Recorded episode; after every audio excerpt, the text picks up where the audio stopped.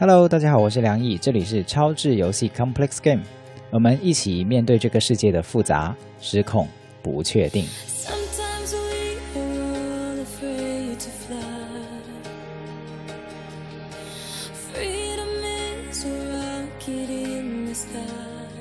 这期节目跟大家聊一聊《你好，李焕英》在这个新村档的这么多个电影里面，呃，它不一定是最好的一档电影，但绝对是很多人都哭成泪人的一个电影。那坦白讲，看完以后我也哭哈，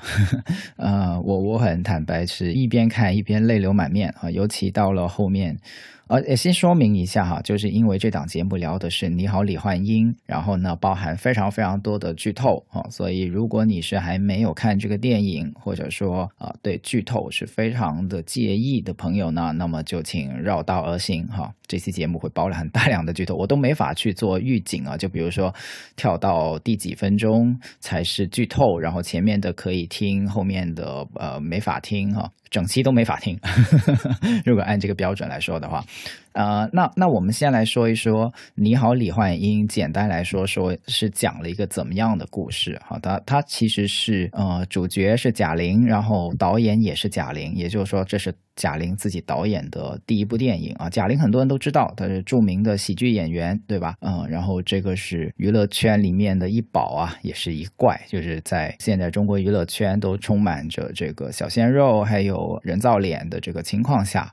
非常独特的、独树一帜的一个存在哈，就是长得胖胖的一个小胖妞，然后非常非常的有人缘，还有凭借着自己的表演，然后在娱乐圈里面站稳了脚跟的这么一个一个贾玲。然后，呃，这个电影说什么呢？哈，简单来说。呃，如果用一两句话来说的，就是贾玲跟她的妈妈叫李焕英这个角色。那李焕英是因为车祸就濒临这个离世。其实，在现实生活中，最后李焕英也是因为这个车祸意外离世了。然后贾玲在妈妈弥留之际的时候呢，就获得了一个穿越的机会，就是穿越到妈妈年轻的时候，就穿越到李焕英还是一个花季少女，在工厂里面做女工的这么个年代，哈，八十年代。然后在妈妈，呃，要谈恋爱、要结婚、要生孩子的这么个档口上去穿越回去，然后贾玲呢就做一系列的。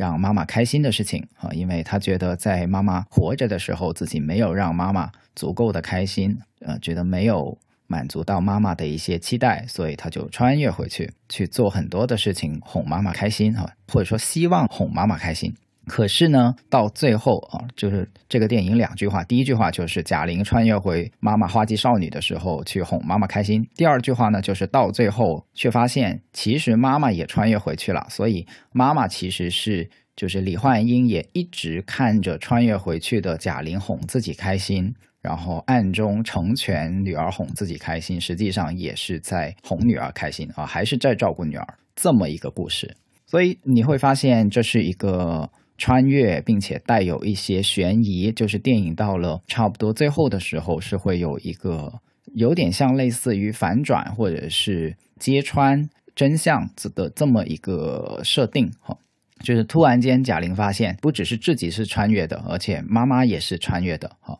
然后这个桥段就非常的感人，我待会儿再详细说说为什么这个桥段感人哈，大家在哭什么啊？就反正是这个这么个基本设定。然后看完了以后呢，其实呃我的太太没有哭哈。然后我们走出电影院以后呢，就一路聊天聊这个电影，就一路走回家，就聊了蛮多，觉得这个电影有点奇怪，就是我自己哭是哭了，哭是哭完了，但是哭完了以后，我觉得这个电影是有问题的哈。坦白讲，我觉得这个电影有问题，嗯，所以我觉得要把这个问题给说出来。那它最主要的问题是什么呢？哈，显而易见的问题是什么呢？简单来说，就是你穿越回去想哄妈妈，但是我们来看一下哄妈妈的项目是什么。其实也就是他在电影里面演的那么几件事儿。第一件事就是买电视机啊，成为全场第一个买电视机的人，贝尔有面子。然后第二个事情就是打排球，排球比赛，然后推原来没有去参赛的妈妈去打这个排球赛，并且。在排球赛上面能赢了压了场里面王琴一头，然后就希望妈妈因为赢排球赛，所以得到类似于什么升职啊、提干啊这样的一些奖励啊，人生上非常丰厚的奖励，结果最后就奖了个水杯哈，以及那个冠军也只是个手电筒哈，大搞特搞嘛，到最后就就就就是个手手电筒，嗯，所以是个误会，但是他的目标其实是很功利的，或者说很现实的，就是让妈妈提干，但是他其实一开始是不知道这个这个标的的哈。那第三个呢，就是帮妈妈去追厂长的儿子做男朋友。就是这个桥段也是非常值得说的一件事情，也是很多人有泪点的一件事儿。但是这个泪点里面，我觉得是有很嗯，怎么说呢？就是它映射出来很多原生家庭的问题。其实就是说，贾玲在尤其是帮她妈妈去追沈光林的那段里面，其实是有一个心态，就是我要是没有来到这个世界上，那妈妈就是不是会幸福的多呢？其实这已经到了什么？这已经是到了对自己有一个自我否定了。所以这个电影里面，我看完了以后，我想了一下，其实是蛮契合很多现在的成长在中国的女孩子的一个心情的。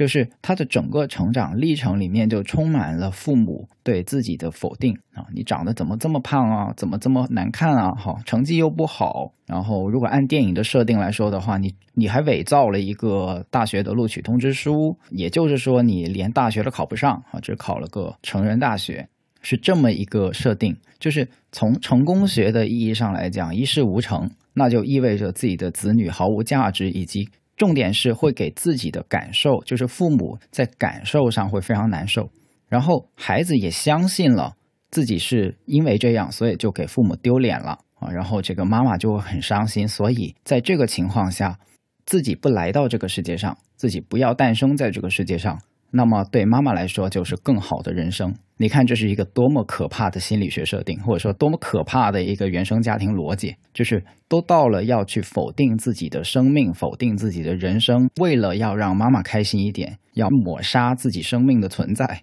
的这么一个逻辑上了。其实这是一个挺扭曲也挺呃变态的一个逻辑来的。如果你细细的去咀嚼它的话，哈。而在电影里面，这一点之所以让很多人哭，就是因为。虽然贾玲是这么想的，就电影里面的那个贾玲自己是这么想的，但是作为母亲的李焕英却强烈的否定了这个想法。也就是说，李焕英不断的透过各种各样的行为跟呃语言，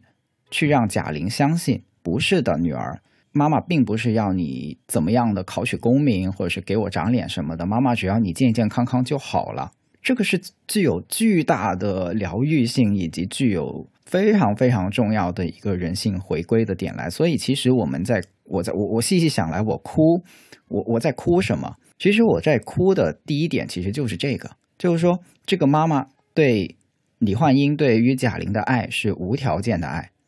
虽然贾玲哪怕自己都认为啊不是的，其实其实还是要脸啊，还是要面子，还是要功名。但是李焕英一次次的告诉贾玲说：“不是我无悔于我的选择，我无悔于嫁给你的爸爸，我无悔于我女儿有各种各样的看起来不是那么的优秀的特质。可是我是依然无条件的爱着你，依然无条件的，只要看着你健健康康的长大就开心。是这个李焕英的选择以及她的无悔。”构成了我们哭的其中一个元素，哈，或者说触动我们哭的其中一个很重要的点。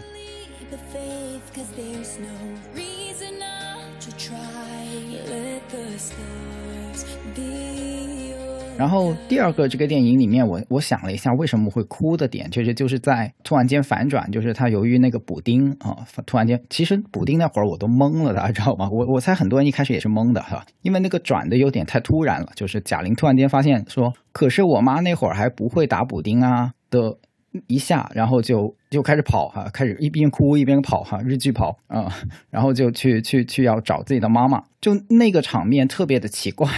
就是贾玲泪流满面，一边哭一边跑，说我知道了，就像好像知道了什么大事儿一样，但是观众是懵逼的，因为后面才有一段是那个李焕英作为一个已经有意识的穿越回去那个年代的人，然后在中间照顾了很多贾玲的感受啊，还有成全了贾玲的很多的给自己的帮忙，是后面有这些桥段让大家知道说画面，让大家知道说，呃，哦，原来贾玲发现的事情是 年老的李焕英也跟着一起穿越回去了。所以这个里面其实电影没有处理的非常，当然这是个呃不算非常严重的拍摄技巧问题，或者说叙事技巧问题哈，呃小瑕疵不太影响，它就是影响一点点观感，但是不至于整个电影有颠覆掉。那这个点呢，到后面是就是当它完全展开了以后呢，其实是很很催泪的哈。为什么很催泪？可能我觉得就是我我当时脑袋里面就冒出来一句话，就是你妈还是你妈啊，你妈始终是你妈。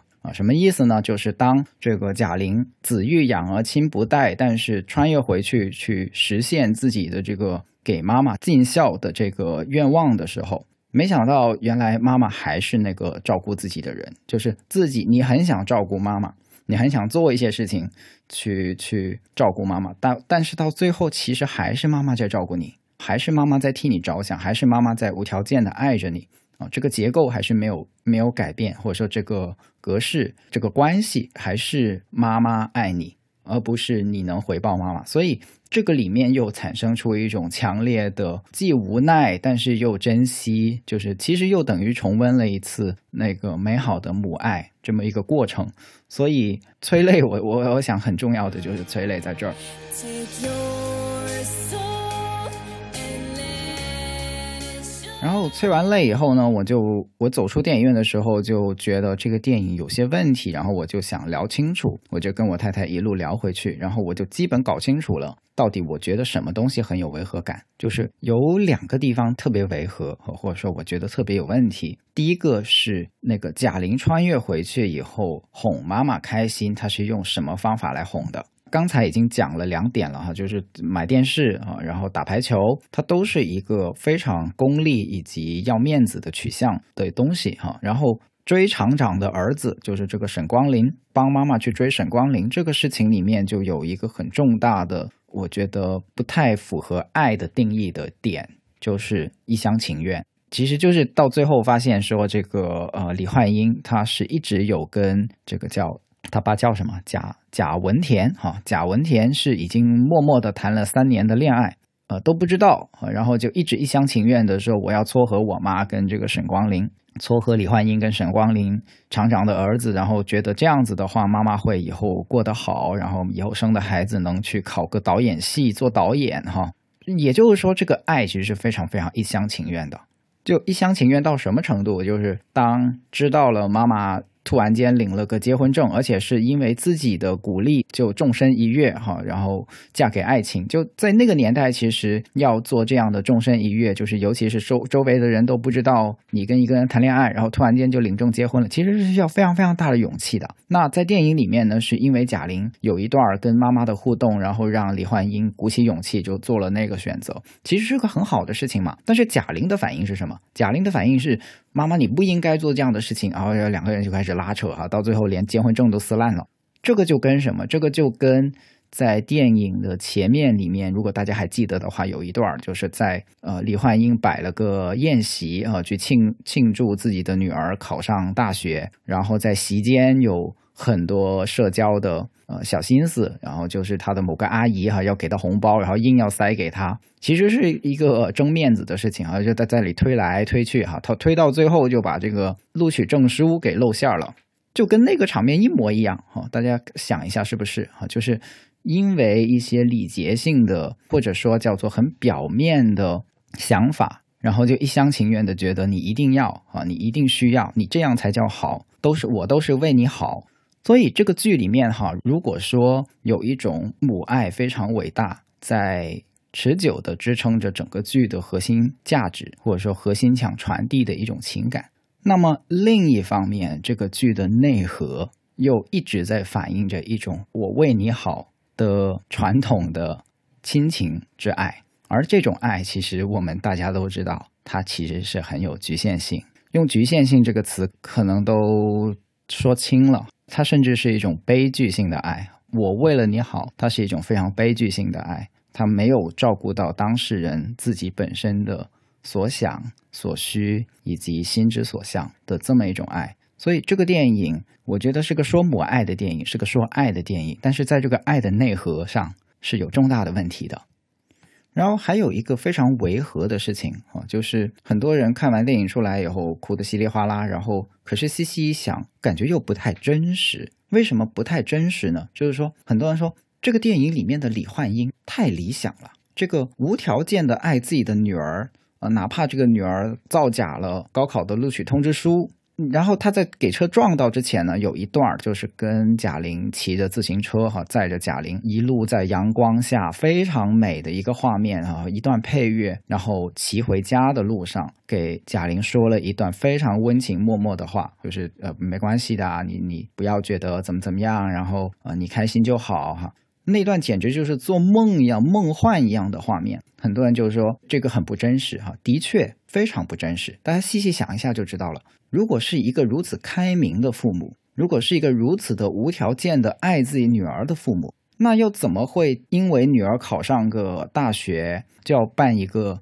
庆功宴一样的东西呢？就这里面是有价值跟形式的错配在里面的。就是如果你真的能做到。对女儿的很多的成就，或者说世世俗意义上的成功学的意义上的标准都不那么的介意，而且对自己的面子也没有那么的介意，就是让女儿的成功为自己长脸。这个逻辑，如果你内心深处没有那么的认同的话，那你为什么又会办一个宴席呢？啊，而且是那种把乡亲父老以及这个同场的这个平同辈人都叫来，并且在宴席上还跟自己的姐妹们一起去讨论怎么样去挤兑啊，这个原来的炫耀自己的呃王琴哈，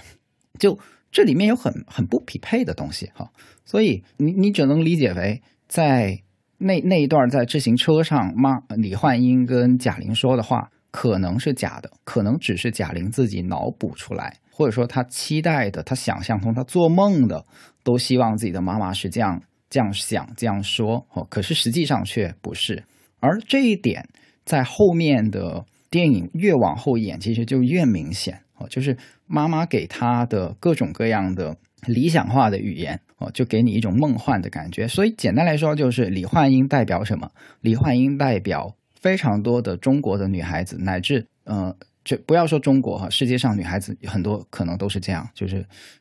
求而不得的一种母爱啊，代表中国女孩在成长的过程中求而不得的一种母爱，就是得到妈妈无条件的支持、无条件的欣赏、无条件的包容、无条件的爱。李焕英就代表了，尤其是贾玲脑袋里面回忆跟想象的这个李焕英，就代表了中国女孩一直求而不得的那个母亲。就这个样的母亲太棒了，谁不想要，对吧？就是，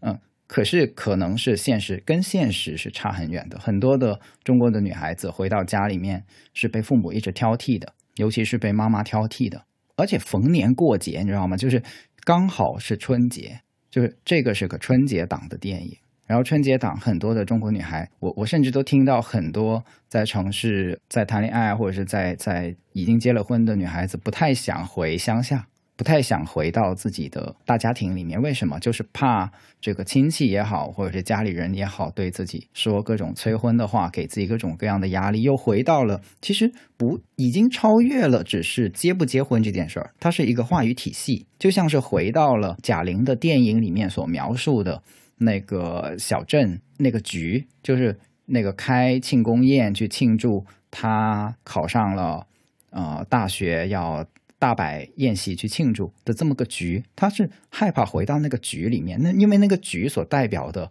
一种价值观、一种话语体系，就你看那个宴席上面说的话都是一些什么话？都是一些相互吹捧，然后相当虚伪，然后表里又不一啊，然后还附带一些勾心斗角。就它代表的是那样的一种价值体系。所以很多人他不仅仅是因为我我我反感催婚，或者是反感。对自己的薪酬进行评判，这么个具体的事儿，所以不想回家，而是因为他不想回到那个话语体系，回到那个小肚鸡肠的狭隘的、落后的、愚昧的局里面。所以在这一点上来看，你会发现李焕英他又你好，李焕英在春节档上面来上，有着非常非常的应景、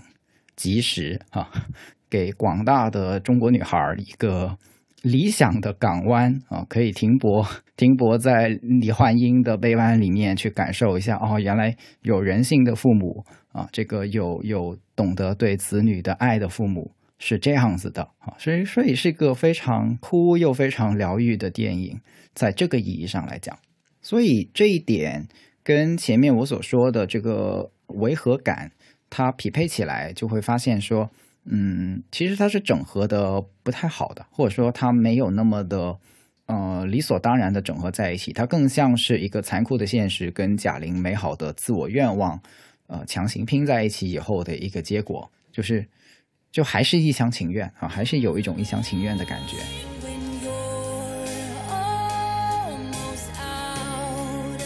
并且在这个一厢情愿的背后，哪怕所有的温情都出来了，所有的无条件都出来了以后，啊，无条件的爱都出来了以后，也还是留下了很大的一个疑问，就是我总感觉这个圈儿没有给绕出来。什么叫做这个圈儿没有给绕绕出来了？就是在电影里面怎么给妈妈去表达爱，怎么给自己的妈妈去过更好的人生，这个问题上是在绕圈儿，在原地绕圈儿。哦像刚才说的，买电视做做全场第一个买电视的人啊，打排球去获得一些不知道但是好像很厉害的，会会对人生很有重大影响的奖品，跟厂长的儿子结婚，这就是被想象力局限了呀，或者说不是想象力，它是表面上是一种想象力的贫乏，但实际上是一种认知的壁垒。我重复一遍这句话，就是表面上是想象力的贫乏。但本质上可能是认知的壁垒，就是想不到了，想到尽头了，想到尽头都只能想到这些。怎么样，妈妈高兴？怎么样让妈妈的人生更加的丰富多彩？就想不出来了，就这些。然后李焕英自己呢，切换到李焕英自己的角度，好像也是这样，就是所有哪怕你穿越回去了，你对女儿的爱，爱她的方式，也是继续尽一个母亲的角色。所以，在这个电影里面，“你好，李焕英”其实是“你好，妈妈李焕英”，就是李焕英在整个电影里面基本上还是在扮演母亲的角色。可是，李焕英是个人呐，她可以不只有母亲这个角色的呀。在这个电影里面，我们没有看到，或者说没有机会，也没有笔墨去描写、去反映李焕英除了是个母亲以外，她还有什么面相？那李焕英还是个少女啊，或许李焕英也想有自己的事业呢。马斯洛层次理论里面说，最最最高的一个人生需要就是自我实现嘛。哈，那李焕英的自我实现在哪儿呢？所以这个部分是这个电影非常非常遗憾的留给大家的一道谜题或者说哑题，就他没有回答，所以是哑哑巴那个哑哑题。就是如果如果你来拍《你好，李焕英》，如果你来回答你妈妈的人生，你想为想做什么让你的妈妈？更开心，更加的生命的绽放。你会做什么？你会想象什么？他又可以做什么？他又可以往什么方向去想去拍？这个问题是很重很重要的一个问题，是甚至超越了一个电影的艺术性的一个问题。但是是其实是这个电影隐藏的一道谜题。它不仅在讲母女的关系，它也还在讲一个女性独立发展跟可塑性的问题。我我反正是我自己联想到，在这个电影展开的背后，其实是有这些很重要的命题存在的啊。这不是说跑题，或者说我故意因为这个视角要去削足适履哈，去去套这个角度，是因为你穿越回去想哄妈妈开心，这个开心只是个情绪，对吧？你不就是想希望妈妈解放吗？你不是你不就希望妈妈过好自己的人生，继而自己也过得更精彩吗？成全成就妈妈，对吧？那到底要做什么？在这个意义上，这个电影没有绕出来这个圈子。当然，你也可以说，为什么没有绕出来这个圈子？因为首先，第一，这这个。电影的野心，或者说这个电影的呃，它的意图就不在这个方面啊，它不是一个纯粹意义上的女性解放电影啊，它这导演就没有希望去探讨这个范议题，所以也就没有展开哈。这么说也可以，但也就那样了。因为有的时候很有趣哈，就是你拍一个作品出来，大家都会看，然后到了这么大的影响力的时候呢，你就会发现说。呃，作品已经不是你自己的作品了，哈，然后它会具有各种各样的意义跟角度，哈，它就是这样的一个存在。可是呢，可是呢，哈，我必须说一个可是，在这个地方加一个呃很重要的打一个很重要的岔，就是昨天我在虎扑，就是一个直男论论坛上面看到一个让我其实挺生气的帖子，也不叫生气，就是觉得挺皱眉头的一个帖子。他的帖子标题叫做说：“给你一个亿，你愿意嫁给贾呃愿意娶贾玲吗？”这个帖子让我觉得很很皱眉头的原因在于什么？就是当我在想李焕英《你好，李焕英》这个电影有什么不足的时候，当我在想刚才我告诉大家的所有的这些面相的时候，突然间一个社会现实是什么？一个社会现实就是他们连尊重贾玲、对贾玲有基这样的一个导演有基本的尊重都做不到。啊，当然，这个帖子过了大概半天就被删掉了，但是在删就就在屏蔽了。呃，在管理员去屏蔽这个帖子之前，这个帖子已经有好几十万的浏览，以及有好多的回复，好几千的点亮。然后这个帖子是什么意思？这个标题什么意思？这个帖子的标题，第一是个极具侮辱性的标题，对吧？其实就是在贬低，就是说，我认为贾玲的价值是要倒贴一个亿。然后我再在想，那你为什么不说？要是给一个亿，你愿不愿意嫁陈思诚了？啊，《唐探三》的导演，我觉得《唐探三》比《你好，李焕英》烂多了。就是如果你从水平上来讲说，就《你好，李焕英》是属于可以思考、可以评论，然后《唐探三》是属于简直没法批评，简直没法评论啊！这是这么个水平上的差别。那你为什么不去说倒贴一个亿？来去，你要不要嫁给陈思诚了？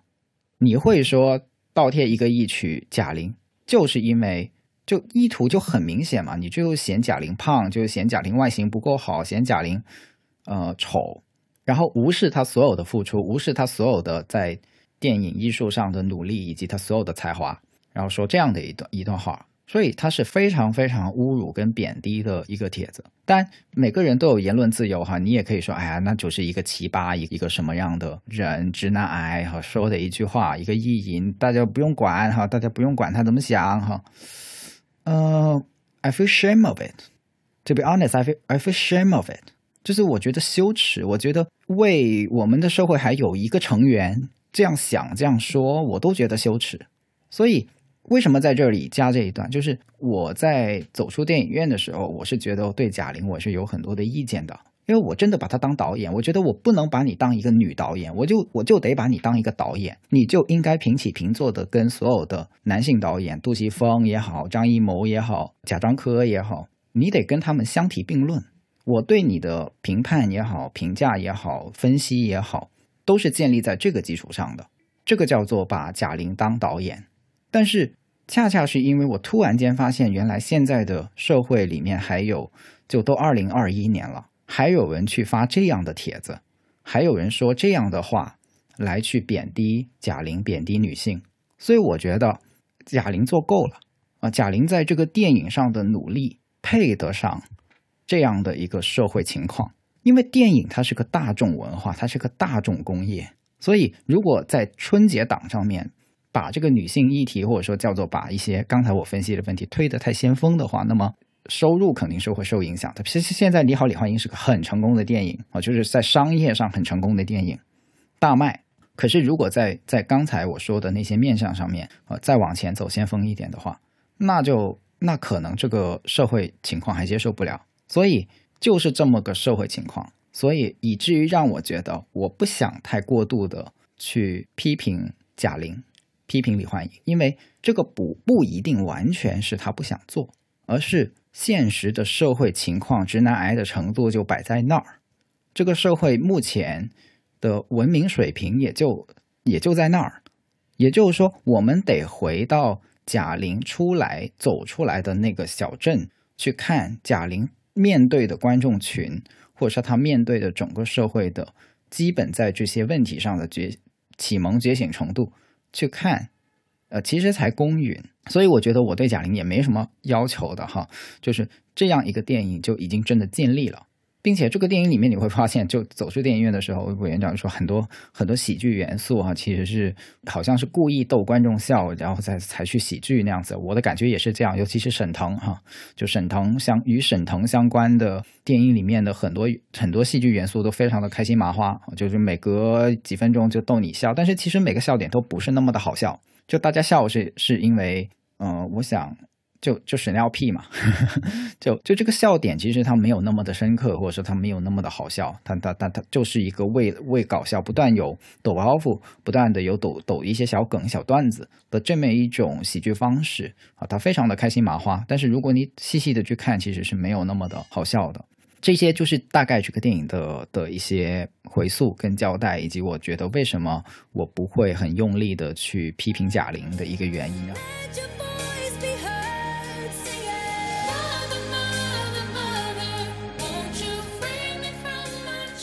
今天早上呢，我又专门去补了一下《你好，李焕英》的小品哦，因为查资料的时候，我才知道说《你好，李焕英》其实是有一个小品原型的，它的原作不是电影，它原作是个小品。然后我就去 B 站上面补了这个小品，然后我就发现，也就有了今天这期节目的标题，就是你们看到的《你好，李焕英》可能不是最好的《你好，李焕英》啊。我觉得舞台剧就不是舞台剧，sorry，小品版的《你好，李焕英》才是最高水平的《你好，李焕英》啊。为什么？有什么区别哈？我跟大家讲讲，在小品版里面的《你好，李焕英》有一个非常关键的区别，就是当贾玲穿越回去当年的那个八十年代，就是她李焕英他妈花季少女的那个时候，她帮她妈妈做的事情，让她妈妈开心的事情，到底是什么呢？是李焕英在那个时候就暗暗的喜欢一个男生，那个广播台的主持人，呃，不是沈光林哦，叫欧阳柱。所以他要追的不是沈光林，是欧阳柱。然后，呃，贾玲就帮他妈妈，也就是帮李焕英去追这个欧阳柱，并且大家要细看哦，在这里，欧阳柱不是他爸爸，不是贾文田，呃，不是姓贾的。所以，呃，当在小品里面贾玲知道了这一点以后，她的她的想法是什么？她就想说，哎，这个 跟我爸名字不一样。然后她就问了一下这个李焕英：“你现在几岁？”然后李焕英说：“我现在二十二。”然后他就想起来，他妈妈是二十六岁生他的，所以他的第一反应就是：“哎，那还能玩三年。”然后他的意思就是说，他在呃小品里面也这样说，就是一个女孩子在嫁人、在确定丈夫之前，有谈几段恋爱是很正常的事情，所以他就支持他妈妈，也就支持李焕英去追这个欧阳柱。就整个小品里面最中间主要的那一段，就是贾玲怎么样帮她妈妈帮李焕英去跟这个欧阳柱相见、相识、相处，去聊对象、处对象啊，这么一个桥段。所以大家现在就明白了为什么我说这个李焕你好李焕英才是最好的你好李焕英，这是尊重妈妈的自由意志，尊重妈妈的自由选择，尊重妈妈的所喜所爱。哪怕这个不是我爸，不是最终的结局，我也支持妈妈在自己的青春里面去做自己的选择，去享受自己的人生，这才叫你好，李焕英，这才叫爱，这才叫女儿在穿越回妈妈当年以后对一个女性的处境的看见，以及对一个女性的追求自己人生快乐幸福的一种助力，一种帮忙。啊，所以这是很不一样的。你会发现，到了电影里面，这个就完全掰过来了。什么买电视、打排球、升迁，什么追厂长的儿子，他完全就堕落成一种呃物化或者说功利化、成功学的一种追求。那差远了，那境界可差远了，十万八千里啊！这个境界差的。然后在呃小品里面也还有一个点，就是他妈妈是没有跟着一起穿越回去的啊。你可以说这个是电影的一个非常的神来之笔，就是在设计上更有悬念，并且让这个电影的整个叙事动力有一个翻转的过程，呃，显得看得更过瘾。的确看起来是更过瘾的一个设计哈。可是如果你从戏剧内核的角度上来讲，就从从这个文化意义价值的角度上来讲。他妈妈没有穿越回去的这个小品的版本，我觉得反而是更加的、更加的舒服，看着让人更加的舒服。为什么？因为这就真的是成为了贾玲为她妈妈去在一个平行世界也好，或者说在一个时间线上来说，重塑的一个时间线上也好，发展也好的一段无条件的付出跟爱。也就是说，妈妈给了我无条件的爱，我也回报以妈妈给无条件的爱，它就平等了，它就它就圆满了的这么一个相互的给予的过程。所以从这个角度上来讲，我觉得小品虽然没有看的那么过瘾，但是它的内核是更和谐的，它的内核是更丰满的，它的内核是更平衡的，更指向一种呃平衡的爱，或者说叫更指向一种呃相互之间能就不是说你你是我妈，你就永远是我妈，我永远低你一等，然后你永远是高高在上的给予我东西，我怎么还都还不了的。这最后哪怕我想还你，还是我妈，你还是在给我，就他跳出了这样的死循环啊。所以我觉得这个小品版本的《你好，李焕英》啊，才是最好的《你好，李焕英》，是在这个意义上来说的。那说到这里，我就最后想分享一个点，就是大家有没有想过，就是真实的李焕英到底是怎么样的？因为大家看哈，电影有描绘了一个分裂的李焕英，就是一方面很要面子，然后另一方面又好像无条件的爱女儿的李焕英。然后在小品里面呢，是一个很纯、很纯真、很善良，有着少女心。然后到了自己做父母的时候，也是无条件的爱自己的孩子。哈，他有一个桥段，就是在小品里面，小小时候的贾玲，嗯、闯祸了，把人家孩子给打了。然后呢，这个妈妈就去，其实是有点护犊子哈，就是，但是也没有说蛮横使横，就是把对方家长给赔礼道歉了以后呢，就问自己的孩子到底发生什么事儿，然后孩子说是对方这个呃不不不讲道理，其实是有原因的，然后他妈妈就支持女儿的这个决定啊，就是那那不玩就不玩呗啊，没关系。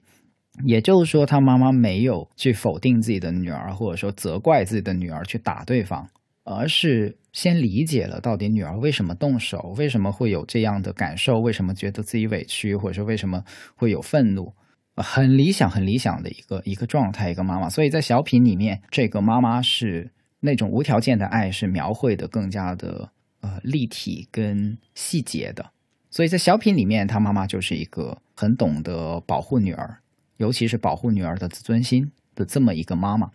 我相信这更接近于真实的李焕英。为什么？大家想一下，贾玲这样的身材，虽然我对贾玲没有意见，但是娱乐圈是个很残酷的，对身材有很严重的偏见要求的这么一个圈子。在这样的圈子里面生存下来，并且一直发展到现在，是个这样的性格、态度、待人处事，她的内心得有多强大？贾玲的内心得有多强大？大家想一下。所以，贾玲的妈妈对贾玲，我相信是有很多这样的真实的爱的。也就是说，贾玲所描绘的她妈妈对她的那种保护、那种无条件的爱，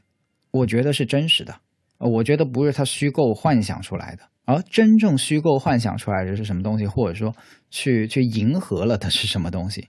真正可能去迎合了的是，反而可能是平均线上的一些现象，就是其他的一些，就是我们现在中国社会在上一代五零、六零、七零后的父母，就做父母的这一代人，他的对子女的一些行为跟想法啊，也就是说，他们做不到贾玲的妈妈李焕英那样。可是为了电影里面要让大家更有的共情，更多的有代入感，更多的能理解这份难能可贵。于是，抱歉，这个李焕英只能屈尊了哈，就是让李焕英扮演一点坏人，或者说扮演一点落后跟愚昧。所以，李焕英的落后跟愚昧，在电影里面的那些部分才是演的。那个什么摆酒席，什么改录取通知书，什么。要争面子，做厂里面第一个买电视的，就这些东西才是创作，才是假的，才是演的。而真实的那个李焕英，恰恰就是可能，很可能就是不那么图名利，不那么的计较得失，尊重自己的选择，也无条件的爱自己的女儿，并且知道怎么样保护自己的女儿的这么一个妈妈，可能才是真实的。然后这样的一个妈妈，呃，突然间离开了这个世界，子欲养而亲不待啊、然后贾玲哭成泪人，然后大家跟她一起哭成泪人，这个这个可能才是真实的版本。所以这个电影很有意思，就是尤其是当我把这个电影跟小品都一起看了，然后去整体的想整个事情的时候，就有刚才所有的这些想法。那这一期暂时就跟大家聊到这里哈，李好李焕英这个可能还有很多的角度哈，大家如果感兴趣，或者是你看完了以后有跟我相同的观感，或者是不同的观感，都非常欢迎大家在评论区里面去继续聊，或者是在听友群里面去继续聊啊，这是个跟我们的生活真的非常息息相关的电影啊，因为很多人的成长经历，包括以后呃父母的养老。就是虽然贾对贾玲来说是子欲养而亲不待，但是对于很多人，包括我自己来说，啊，妈妈还在嘛？那怎么样的妈妈的人生，呃，老年生活是对他们的更好的一种啊、选择，以及对他们的成全，他们的人生的下半场啊、或者是中场，到底要怎么样去过？这都是很重要、很现实，每个人都在思考、面对跟面临的问题。欢迎大家去跟我一起去想这个问题，以及由这个电影去去讲出来你对这个电影的一些想法。欢迎跟大家探讨。